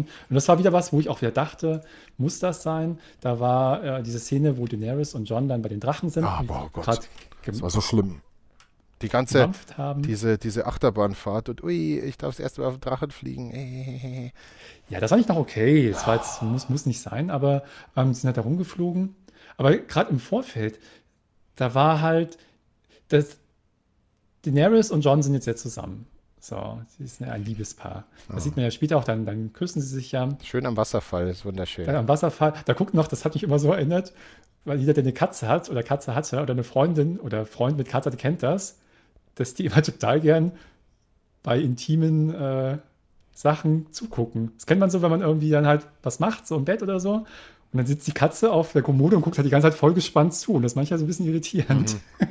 so war der Drache halt auch so. Hm. das hat mich total dran erinnert. Ja. Auf jeden Fall ist, sieht man da ja nochmal, wird das halt nochmal ganz deutlich gezeigt, okay, die sind jetzt ein Liebespaar ähm, und mögen sich und so weiter. Aber das Ganze vorher, das Getue, jetzt nicht nur vor anderen Leuten, wo sie es vielleicht noch nicht so offen zeigen wollen, aber diese eine Szene, wo dann, wo es darum, wo sie auf den Drachen aufsteigt und es darum geht, ja hier, jetzt soll ich das auch mal probieren, so ungefähr. Und, und dann stichelt sie ja auch so ein bisschen, so, ja, hier, Hm. ja, wie geht denn das mit dem Drachen? Ja, jetzt einfach festhalten. irgendwo festhalten, und wenn es nicht Äh. klappt, ja, dann war es nett, dich kennengelernt zu haben. Du redest doch nicht mit jemandem, den du magst, weil es besteht doch die reale Gefahr, jetzt also in echt, in der Serie jetzt ja offensichtlich nicht mehr, aber dass du als, wenn du auf, als irgendein Hans Wurst zum ersten Mal im Leben auf deinen Drachen steigst und der dreht halt voll ab, der ist ja ist auch nicht entspannt und macht so einen kleinen Rundflug auf dem Kinderhügel, sondern der geht halt voller Kanne ab, dass du da einfach runterfällst und tot bist. Ja, Und das aber kann dir doch nicht es ist halt egal Jon sein. Snow, der ist, ja, es ist Das, halt die mag wieder, den doch ja offensichtlich. es ist halt dieses, ähm, dieses Genecke, aber das ist halt geschrieben einfach. Ja, aber ich neck doch nicht mein, mein, mein, mein, mein Freund, mein Lebenspartner, mein. Wenn ich, wenn ich äh, ernsthaft damit rechnen muss, dass der jetzt durch diese Aktion stirbt.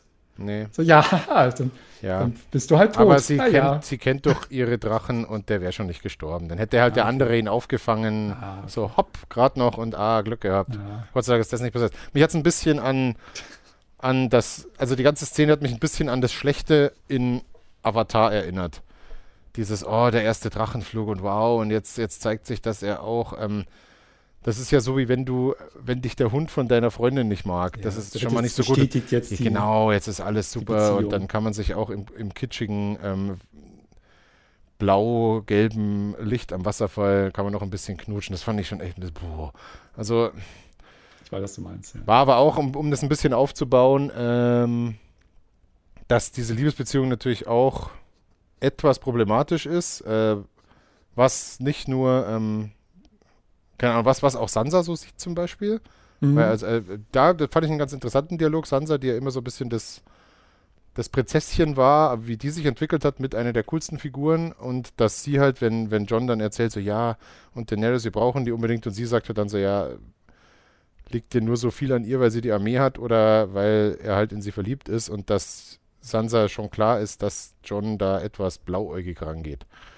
Ja, aber da warte ich aber auch Also- umgekehrt wieder. Da, in der Szene habe ich mich wieder geärgert, andersrum, dass John da auch nicht besser argumentiert. Das war eigentlich immer das Coole in der Serie, dass du halt eigentlich, ich meine, es gibt ja sensationelle Szenen, weiß ich gar nicht, aus der zweiten oder dritten Staffel, wo Varys und Littlefinger sich so ein Wortgefecht liefern und so. Und das gibt es ja in verschiedenen Konstellationen mit Tyrion und zig anderen Leuten, gibt es das immer wieder. Und das Coole war, dass du eigentlich immer zwei Standpunkte vielleicht hast, auch die beide nachvollziehbar sind, aber die vertreten werden von zwei Leuten, die das auch gut machen.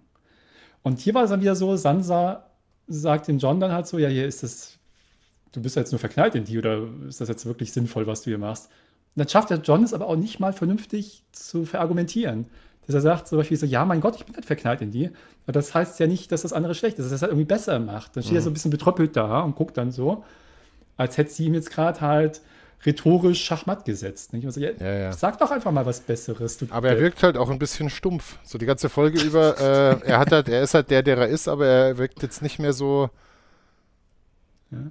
Sag ich mal, das Heroische und dieses äh, Starke, das hat ihm schon mal besser gestanden und jetzt sind aber alle eigentlich zumindest auf seiner Seite und jetzt ist halt ein bisschen so der der verliebte Trottel. So, das finde ich. Vielleicht ist das aber auch, das ist aber auch, das kennt man doch auch so aus dem Freundeskreis. Manchmal ja. so ein cooler Typ hat eine neue Freundin, ey, dann steht er voll unter Pantoffel. Das ist nur so ein Depp eine ganze Weile. ja, kann schon sein.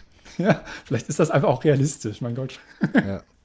Er checkt vor allem auch dann nicht, als ähm, Sam, der vorher, was auch so ein bisschen komisch war, äh, der wird von, von Daenerys und äh, äh Lord Friendzone informiert, dass Daenerys Drache äh, seinen Vater und seinen Bruder geröstet hat, was er super schlimm findet, obwohl sein Vater ihn sein ganzes Leben lang terrorisiert hat, verbannt hat und nie wertgeschätzt hat. Ähm, kann man schon verstehen, weil Familie und so weiter und zum Bruder hat er ein ganz gutes Verhältnis gehabt, soweit ich mich erinnere, aber ja, äh, ich weiß, ich weiß nicht genau, was das ähm, was das für einen Zweck hatte. Also okay, äh, äh, die, die Königin, ja klar, die will halt das Gute und die will den Night King besiegen, den habe ich auch schon kennengelernt und seine Armee. Aber oh, der hat jetzt, der hat jetzt meine Familie umgebracht. Hm, hm, hm. Das, ich, ich glaube nicht, dass das Konsequenzen haben wird in irgendeiner Form, außer dass er halt wieder Gelegenheit hatte, traurig zu sein. Zu Recht natürlich, aber weiß nicht, war das, war das sinnvoll? Kaum stirbt die Familie, ist man mal traurig. Nein, aber ne, Nein. weiß nicht, wenn der, wenn der äh, despotische Vater aus gutem Grund von ihr, ähm, weil er sich halt ihr entgegengestellt hat und äh, mit den Lannisters paktiert hat. Ähm, naja. Ich fand die Szene tatsächlich ganz cool. Aus, aus verschiedenen Gründen. Ähm, einmal, weil das so ein bisschen gezeigt hat, wie halt neben diesem ganzen Pathos, was jetzt so ein, was jetzt so reinkommt und, und eben dieses Unausweichliche und dieses wirklich ein bisschen schwarz-weiß denken, weil es jetzt einfach jetzt halt gegen das ultimative Böse im, im, äh, in Form des Night King geht und dass dann vieles sozusagen die, äh, ne, der Zweck heiligt die Mitte sozusagen, dass es aber trotzdem nochmal beleuchtet wurde, dass da so viele Einzelschicksale drin stecken, immer wieder so. Und mhm, eben ja, zum stimmt. Beispiel sowas, das hat immer wieder Leute betroffen sind auf einer ganz anderen Ebene, dass sie eben nicht nur daran denken, ja, okay, wir müssen halt jetzt eben gegen die Zombie-Apokalypse kämpfen und alles ist okay, dahinter zurückzustehen, sondern es ist halt immer noch schlimm, wenn dein Vater stirbt, auch wenn es ein Arschloch war. Oder wenn dein Bruder, den du halt dann eine Weile nicht gesehen hast und mit dem du ein ganz gutes Verhältnis hattest, dass der gestorben ist. Dass es halt die Leute, dass er sozusagen beispielhaft für alle möglichen Schicksale steht, die ja, stimmt, okay. in so einem Konflikt passieren. Das fand ich halt ganz schön. Ähm, was auch nochmal jetzt da reinspielt, ist, denke ich, was du gesagt hast. Habe ich mir gar nicht so Gedanken gemacht, das war eher so unterbewusst bei mir, dass ähm, Daenerys eben nicht wirklich als Antagonist aufgebaut wird, aber als ähm, eben nicht durchgehend sympathische Figur, sondern ein bisschen vielleicht so eine ambivalente Figur, dass das ja auch wieder mit reinspielt, dass sie da was gemacht hat. Was weil, ja weil sie auch ein bisschen so stolz drauf ist oder so. Ja, dieses das auch so, schon wieder, das ja, ist genau hat, ihre Art. Sie, hat sich ja mir, sie haben sich ja mir entgegengestellt. Ja. So, ja, hm, wer hat den Drachen, die oder ich? Hm, frag genau, doch mal den genau Aschehaufen, genau der früher mal deine, dein Vater war und so, ne? Ja, genau so, das ist halt schon krass. Also diese, ich glaube, diese beiden Funktionen hatte das. Die eine Funktion mag ich nicht, eben die Daenerys irgendwie so in diese Ecke zu stellen, weil ich glaube, das könnte man cooler machen. Mhm. Ich glaube, dass du durchaus damit recht hast, kommen wir gleich noch zur nächsten Szene, wo das dann vielleicht eine Rolle spielt. Ähm, also ich bin jetzt im Nachhinein, wie habe ich es nicht, äh, vorher habe ich es nicht so bewusst wahrgenommen, aber ich glaube, nach, nachdem du es erwähnt hast, dass du damit recht hast, dass sie halt versuchen, da diese Schattenseiten von Daenerys aufzuzeigen. Ich glaube, dass man das cooler machen könnte. Das ist das Einzige. Aber ansonsten von, von, von Sams Seite fand ich das eigentlich ganz schön, äh, fand, ich das, fand ich das wiederum ganz gut. Das hat mir ja. gefallen. Auch, und auch Sam wieder zu sehen war einfach schön. Ja, weil, der ist, der äh, ist auch super. eine sympathische Figur ist. Der geht dann direkt im Anschluss ja dann äh, raus aus der Szene und trifft dann auf Bran, der auch, der halt jetzt nur noch so ein Kühlschrank ist und, und so ein, äh, ja, so ein, so ein, der, der, der, weiß ich nicht, der ist ja, der ist ja völlig steht über allen. Das ist jetzt so eine Art Gottfigur, der, der reist der wild durch die Zeiten und weiß alles und kann alles und hat alles schon gesehen. Dem ist das alles völlig wurscht, so ungefähr. Der, der ist, wirkt so wie so ein Puppenspieler aus dem Off, der jetzt so ein bisschen das da so dirigiert.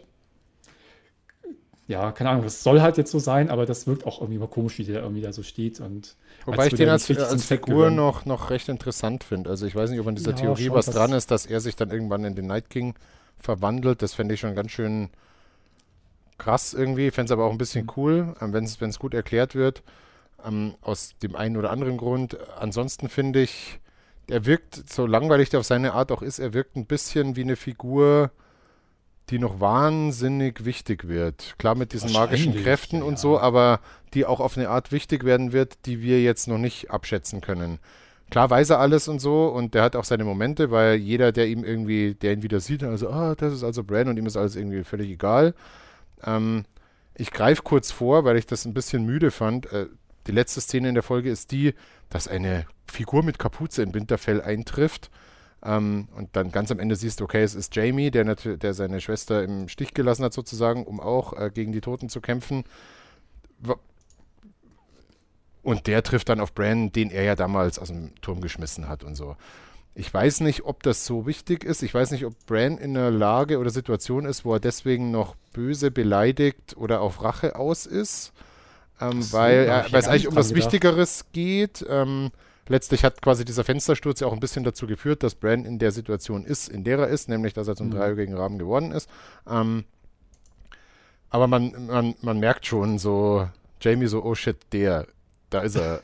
Und, Jamie, und Brand guckt halt auch so rüber, so, aha, herzlich willkommen. So. Wir, haben, wir haben noch eine Rechnung offen. Ich glaube, ähm, Brand steht über allen inzwischen. Wahrscheinlich, ja, aber ich glaube, das, das, das wird noch ganz wichtig. Aber Brand, Brand und Sam zusammen haben ja rausbekommen, wer John ist, nämlich der rechtmäßige Thronfolger. Was übrigens auch eine schöne Parallele zur ersten Folge war, weil in diesem Keller, wo die Statuen von den äh, Stark All-Stars stehen, da äh, kommt dann eben der große Reveal. Was, mir, was übrigens eine Schweinerei ist, weil äh, HBO oder die offizielle Game of Thrones Twitter-Seite hat das gespoilert. Echt? Schon nach, direkt nach der Ausstrahlung kam ein Tweet, in dem stand You're the True King. So, und dann dachte ich mir schon so, Moment. Und natürlich war das genau das, was, was Sam John dann erzählt. Der es erst natürlich nicht glauben will, aber die Szene war an sich schon ganz schön, weil wenn, wenn John einem vertraut, natürlich dann Sam. Und er wollte es zwar erst nicht glauben, aber er kapiert es dann schon. Und das ist, finde ich, schon auch die richtige Entscheidung gewesen, das in der ersten Folge aufzumachen, das Fass, weil das natürlich die Beziehung zwischen John und Daenerys komplett umdreht.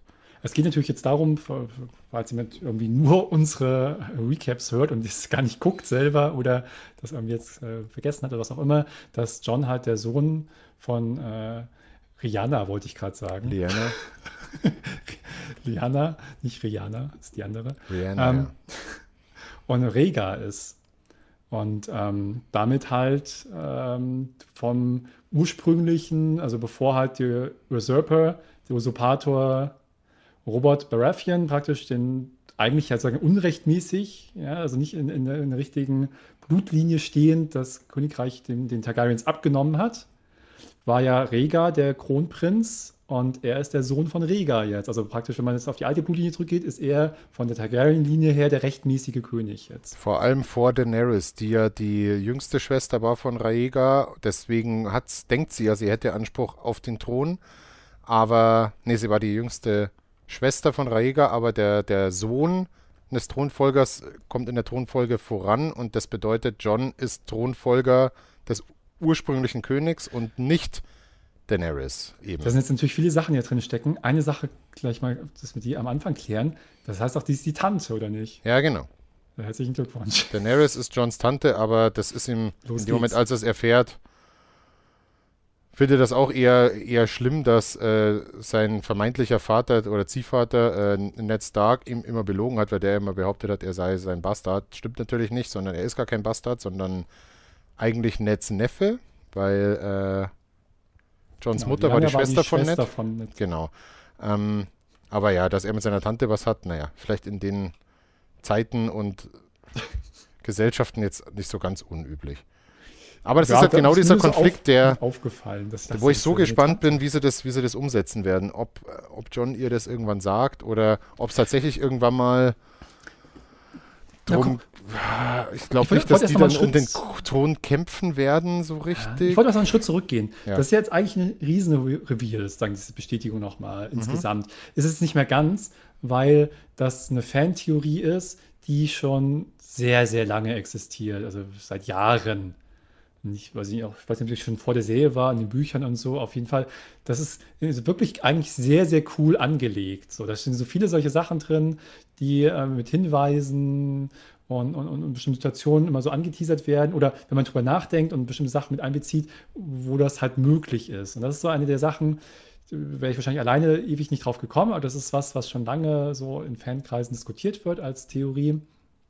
Und ähm, dann gab es natürlich diese Szene, weiß ich gar nicht, in der sechsten oder siebten Staffel, wo sie eben in der Zeit sozusagen zurückgereist sind und diese Szene am Turm äh, da miterlebt haben.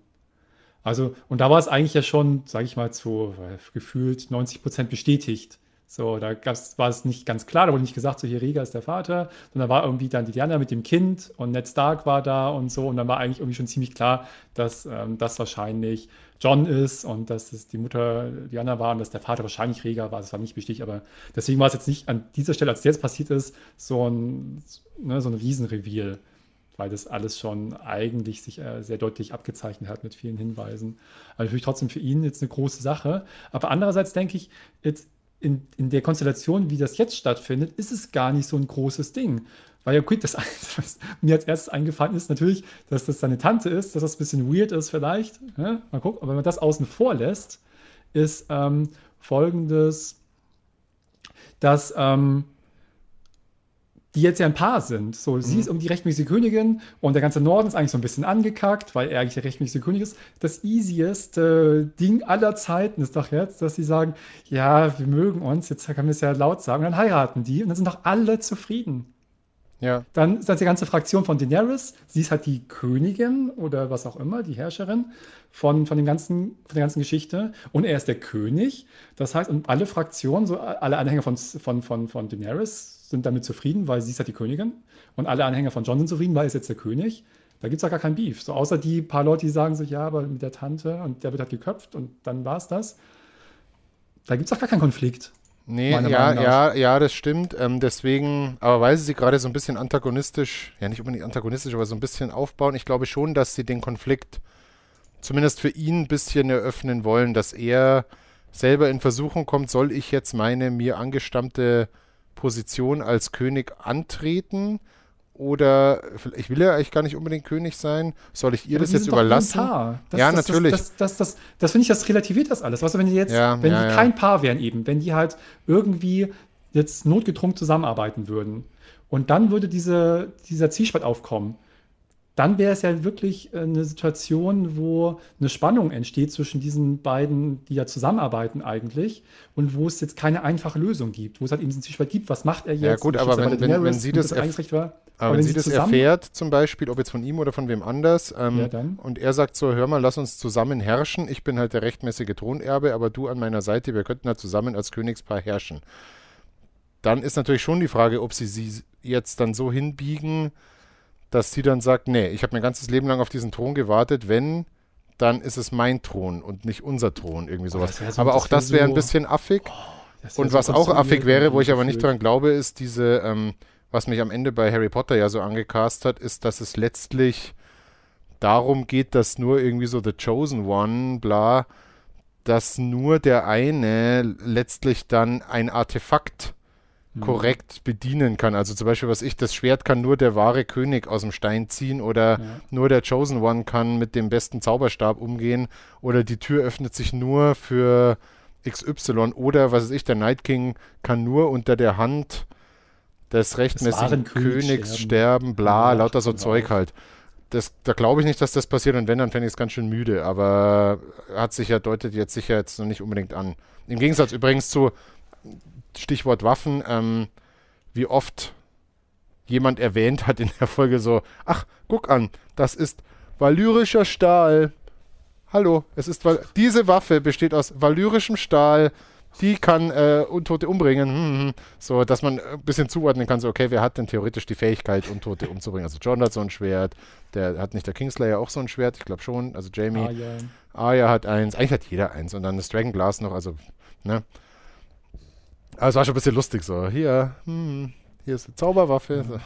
Aber das ist das, das, das ist das Einzige noch, was, hat, was eigentlich die letzte große Szene ist, vor eben der Szene mit Bran und, und Jamie, übrigens ich mich sehr gefreut habe, weil es einer meiner Lieblingscharaktere ist, aber die nur zu sehen. Ja. Ähm, aber eben dieser Reveal der war, hat halt nicht diese, diese, diese Power, weil einmal hat man das schon jetzt hat man das erwartet einfach. Das, das war irgendwie super klar, dass er jetzt der Sohn ist und der rechtmäßige König. Und eben, es gibt für mich gefühlt dieses Spannungsfeld. Ich bin gespannt, wie sie das, wie sie das dann machen, wie sie das hinbiegen, dass da halt irgendwie dann das irgendwie einen Keil treibt zwischen Daenerys und John, weil die sind doch jetzt einfach, die sind, die sind auch happy. Die sind doch hier junge, verliebte Leute.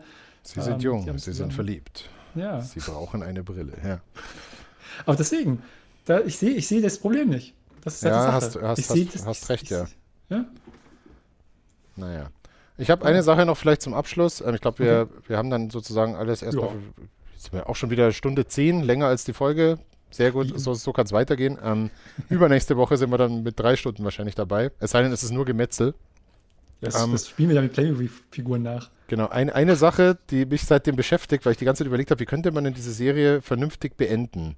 Mhm. Äh, der, äh, der fantastische Ahmed Ishitürk ähm, hat bei Twitter gepostet, das Finale von Game of Thrones endet mit dem Brexit. Fand ich super, weil, jetzt pass auf, ähm, das hatte, ich weiß nicht, wie viel er sich dabei gedacht hat, aber ich finde diese Idee so genial, weil es ja die ganze Zeit so ein bisschen darum geht, dass die dieses äh, Wheel zerstören will und immer dieser ewige Kreislauf der Monarchie und diese Ränkespiele und bla, sondern dass quasi der, der logische Schritt für Westeros ist, wir kehren uns ab vom, von der Monarchie hin zum Parlamentarismus, wie es ja in allen großen Monarchien ähm, irgendwo so geschehen ist, was ja auch fürs ja. Land quasi ein neuer Schritt wäre.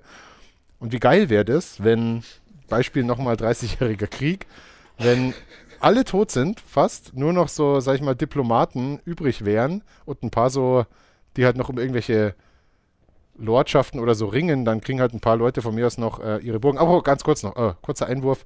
Bronn wird beauftragt von Cersei, ähm, Jamie und Tyrion zu töten. Finde ich nicht ganz glaubwürdig, weil, also es wird sicherlich interessant, weil er für beide schon gearbeitet hat. Natürlich ein Söldner ist, der die Kohle will, vielleicht langweilt ihn das aber auch. Der kann gerne auf beide treffen. Ich glaube, er wird sie nicht töten. Mal schauen, was passiert, aber. Oder hast du dazu noch was anzumerken? Dann ja, dann nur ganz kurz dazu. Ja, okay. Das war das allererste Mal in Game of Thrones.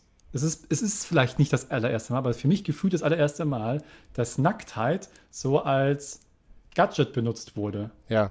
Das wurde der Serie immer schon vorgeworfen und so. Und ich dachte immer so, ja, mein Gott, hä? Da ist zu viel Sex und Gewalt. Und das wird nur so als Schocker und als Aufreger benutzt. Ich dachte immer so, nee, eigentlich hat es immer gepasst. So.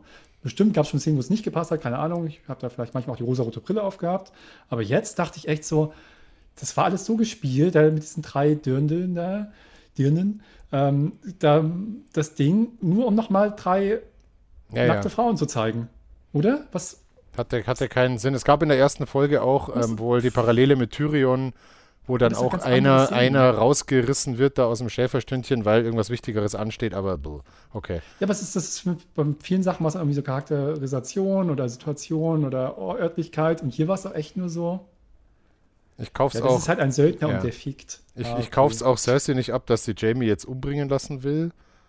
So, das und auch gerade Bronn zu beauftragen, der doch dann, der, wo du halt dir selber einen Konflikt heraufbeschwörst. Ja, du ja. bringst ja praktisch jemanden, der in deinem Dienst steht, aktuell in eine Situation, wo er sich eventuell gegen dich stellt. Ja. Das machst du auch nicht als kluger Herrscher. Du beauftragst dann, die hat ja auch andere Assassinen. Die sind vielleicht, der Bronn ist schon relativ gut, aber ist jetzt auch nicht der einzige und der beste weit und breit. Nee. Da musst du nicht gerade jemanden nehmen, der dann halt, wie gesagt, den du in eine Situation bringst, wo er sich dann möglicherweise gegen dich entscheidet. Ja. Du zwingst beschwörst einen Konflikt, der unnötig ist. Vor allem dann auch noch, also zumindest Tyrion mit der Armbrust, die äh, seinen Vater getötet hat oder ihren Vater. Ja. Okay, aber einen Kingslayer ähm, bringst du nicht mit einer Armbrust um und auch nicht irgendwie im Schwertkampf oder was auch. Der hat ihn ja immerhin trainiert, äh, aber und der Bronn da, mag das müsste, beide gern. Ja, ja, das müsste irgendwie cleverer gehen. Und ich glaube nicht, dass ihm jetzt, dass du den jetzt mit mehr Reichtum noch kriegst oder so. Aber okay, Stimmt, werden wir sehen. War, die war Schwachsinn. Immerhin, die egal. Echt, die hat mich echt geärgert, die Szene. Jedenfalls, ähm,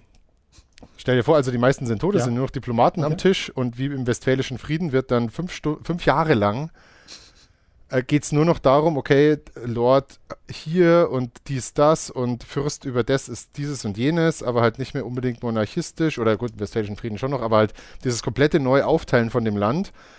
Und dann siehst du diese letzte Kamerafahrt, wie irgendwo im Thronsaal sind, ist halt nicht mehr der Thron mit einem Herrscher und irgendwie die Untertanen, sondern es sind nur noch so riesige Tische, wo irgendwelche Adligen oder irgendwelche Entscheider sitzen. Und du merkst halt mit so einer Kamerafahrt, die ganz langsam rausgeht, dass jetzt erst mal zehn Jahre nur noch verhandelt wird. Und das ist halt wie beim Brexit, dass, dass dieser Schritt in den Parlamentarismus auch nicht gerade die beste Idee war. So.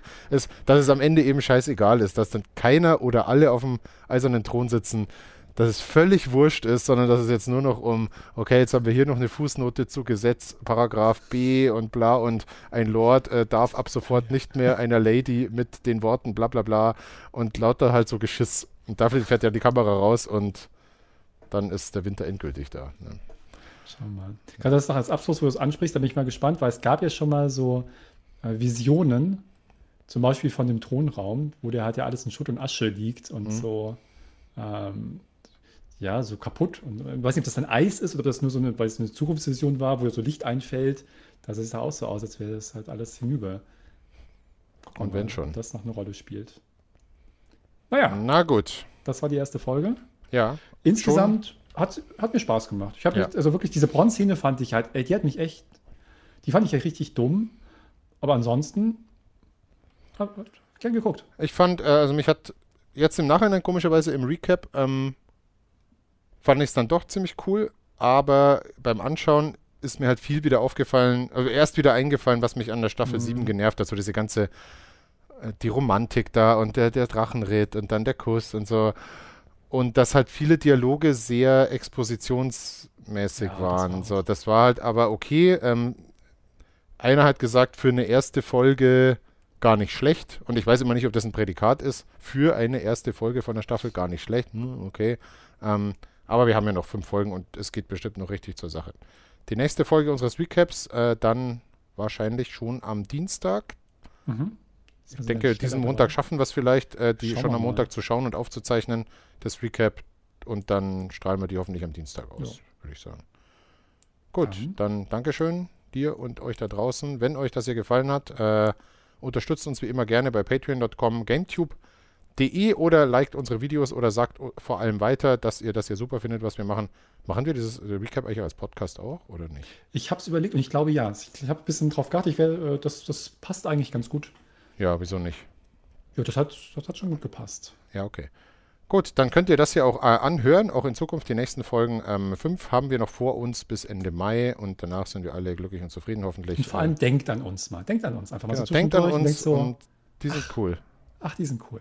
Genau. Das, das auch schon mal was das, das, das finden wir gut. Danke fürs Zuschauen äh, und bis bald. Tschüss. Bis dann. Ciao.